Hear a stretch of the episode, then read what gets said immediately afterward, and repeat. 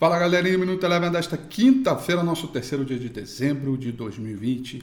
Registra o bom humor dos mercados internacionais, aqui também, sobretudo no Brasil, né? É, houve o lançamento é, de novos títulos de tesouro que tiveram uma boa captação, portanto, é, os investidores tomaram como interpretação de que a parte fiscal interna do Brasil seria não tão problemática quanto é, é tão falado, inclusive por mim mesmo, e por isso o dólar despencou e mudou a dinâmica, fazendo com que os preços dos ativos aqui em bolsa ganhassem fôlego, acompanhando o mercado internacional. Lá fora, o índice S&P 500 subiu ao longo de todo o dia, mas no finalzinho tivemos notícia da Pfizer, né, que reduziu a meta de implementação da vacina este ano por problemas na cadeia de suprimentos. E aí, com isso, o mercado revi, é, é, teve uma reviravolta, começou a cair, fechou em queda, praticamente estável de 0,06%. O índice de mercados emergentes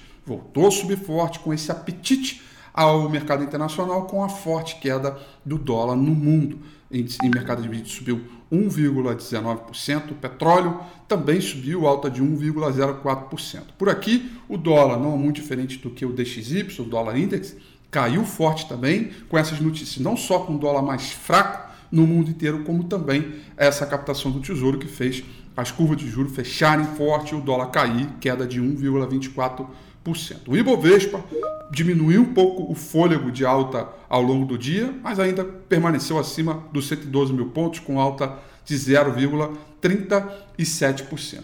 Destaque positivo ficaram as ações da Embraer, que subiram 11,05% dentro das ações do índice Bovespa e o destaque negativo ficaram para as ações da Uzi Minas, que caíram 5,14%.